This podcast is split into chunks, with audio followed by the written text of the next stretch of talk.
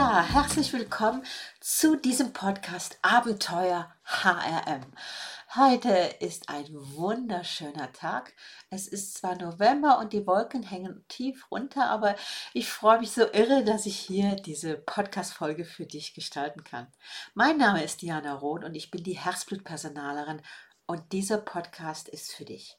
Denn du bist HR-Verantwortliche in einer KMU und möchtest äh, deine Arbeiten optimieren, du möchtest Sparringpartner werden und du möchtest einfach wirklich eine fixe Rolle im Unternehmen haben. Gut, und heute möchte ich über das Thema reden, wann brauchen Mitarbeiter Coaching oder irgendeine Unterstützung. Und ja, dieser, dieser, diese Folge wurde ausgelöst aufgrund eines Newsletters, den ich bekommen habe äh, die durch äh, LinkedIn Newsletter mir zugeschickt wurde und das wurde bereitgestellt von KI. Und ihr wisst ja immer, wenn etwas bereitgestellt ist von KI, dann ist die Sprache immer eigenartig.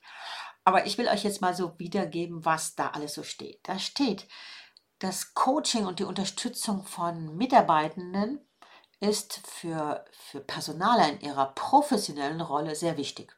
Da kann ich äh, recht geben, das ist sehr wichtig und deswegen, genau deswegen habe ich ja die HRM-Coaching-Ausbildung ins Leben gerufen, die also wirklich die Essenz von vier Coaching-Ausbildungen verbindet in Bezug auf die Prozesse, auf die HR-Prozesse. Okay.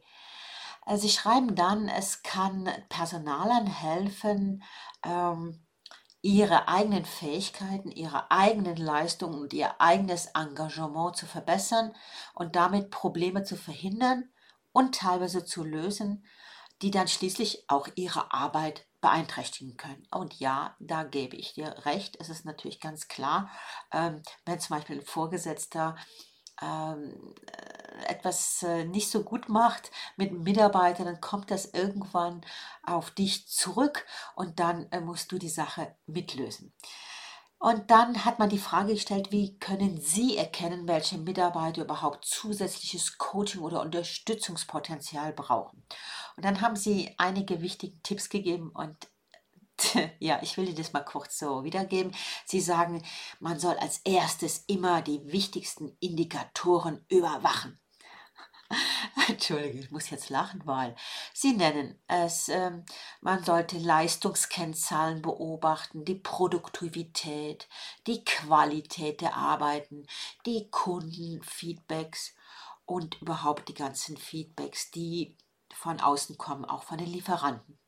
Und da könnte man sehr viele gute Instrumente nutzen, zum Beispiel Umfragen, Berichte, Mitarbeitergespräche, Leistungsbeurteilung, Dashboards und Analysen. Okay. Jo. Als ich das gelesen habe, ist mir der Kaffee ein bisschen hoch. Also das sagt man so, der Kaffee kommt einem so ein bisschen hoch, weil ich gedacht habe, das ist genau das, wie HR in einer KMU nicht funktionieren sollte. Ich weiß, dass es so in Großkonzernen funktioniert, das geht ja auch gar nicht anders, aber wenn ich jetzt mal auf den Blick äh, in eine, eine KMU werfe, muss ich sagen, nee, das sind für mich nicht die ersten Indikatoren, sondern die ersten Indikatoren sind die Gespräche, die Dialoge, das Beobachten von Verhalten oder von Haltungen. Äh, das ist auch wieder ganz klar. Wir als Personaler in KMUs müssen nah dran sein. Wir müssen das beobachten, müssen das wahrnehmen und uns nicht hinter Analysen, Statistiken, Dashboards verstecken. Und ich erlebe ja immer solche Argumente auch von vielen jüngeren Kollegen, die natürlich mit KI aufwachsen und ich finde das ja ganz toll.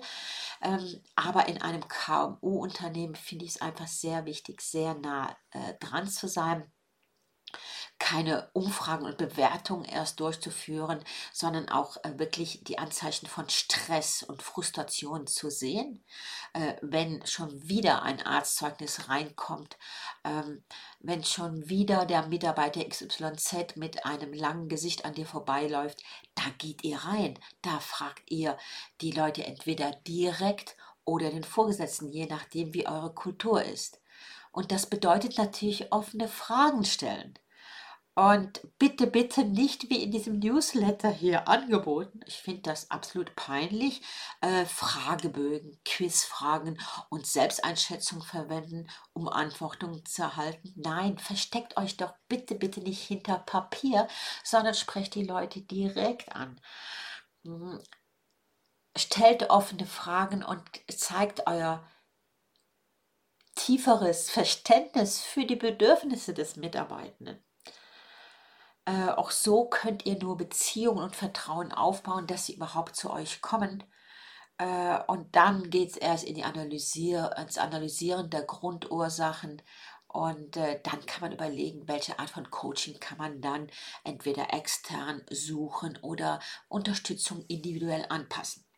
Ja, und das ist genau das, warum HM-Coaching so wichtig ist. Also das heißt, wenn du als äh, Personalfachperson ähm, genau diese Unterstützung anbieten willst und auch entscheiden willst, ja, muss ich hier einen externen holen oder kann ich jetzt erstmal als interne rein und ich bitte dich, es geht hier nie darum, dass du Coach wirst, sondern dass du einfach alle Coaching-Skills, die für die HR-Prozesse, für den jeweiligen HR-Prozess wichtig ist, einsetzt. Und zwar erfolgreich einsetzt. Und dazu ist natürlich diese HM-Coaching-Ausbildung da.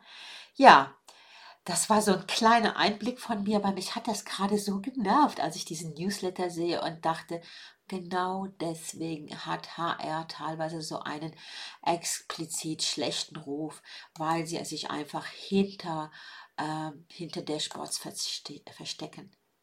Also, ich weiß, dass du es nicht machst, dass du eine großartige HR-Person bist, dass du dein Bestes gibst, dass du beherzt bist, denn sonst wärst du nicht in diesem Podcast und würdest mir Folge für Folge folgen. Und ich freue mich, äh, wenn, äh, wenn wir uns sehen, entweder im HR-Club oder in der HM-Coaching-Ausbildung oder in der Supervision. Ich habe ja da verschiedene Angebote, wo du mit mir mitgehen kannst. Aber am besten kommst du zuerst mal in den Club, dann lernst du mich näher kennen. Ja, ich klinge ein bisschen nasal, du hörst das, also ich bin ein bisschen äh, verschnupft. Ähm, das musst du entschuldigen. Besser habe ich es heute nicht hinbekommen. Mir war das einfach so wichtig, das loszulassen.